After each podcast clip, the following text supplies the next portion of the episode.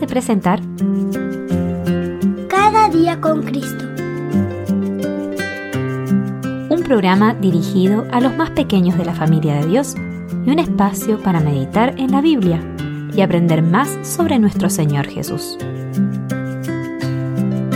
Este podcast es una iniciativa de granosdevida.cl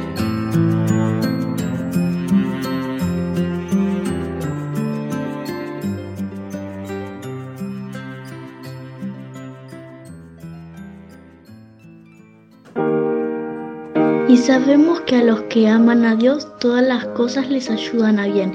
Esto es a los que conforme a su propósito son llamados. Romanos 8:28. Hola niños, buenos días y bienvenidos una vez más a este podcast Cada día con Cristo.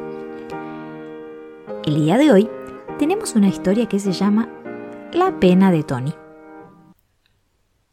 La familia de Tony se había mudado y ahora él estaba en un colegio nuevo.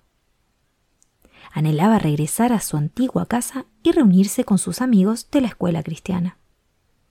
Los extrañaba tanto a ellos como a su antigua maestra, quien le había enseñado mucho sobre Jesús. Estaba seguro de que la nueva maestra no le agradaría ni la mitad de lo que lo hacía su maestra anterior. Un día, estando en el colegio, la maestra, la señorita Rose, dijo ¿Quién puede decir cómo se protegen los animales del norte? Bueno, Tony lo sabía, pero tenía miedo de hablar. Entonces la maestra preguntó nuevamente Bueno, ¿quién sabe cómo se mantienen a salvo los animales del desierto? Tony entonces se armó de valor y levantó la mano. Yo lo sé, una vez viví en el desierto, dijo. Pero en ese momento Tony se preguntó si era capaz de levantarse y hablar. De repente se sintió tímido. Luego pensó, ¿pero por qué debería tener miedo? El Señor quiere que confíe en Él ahora.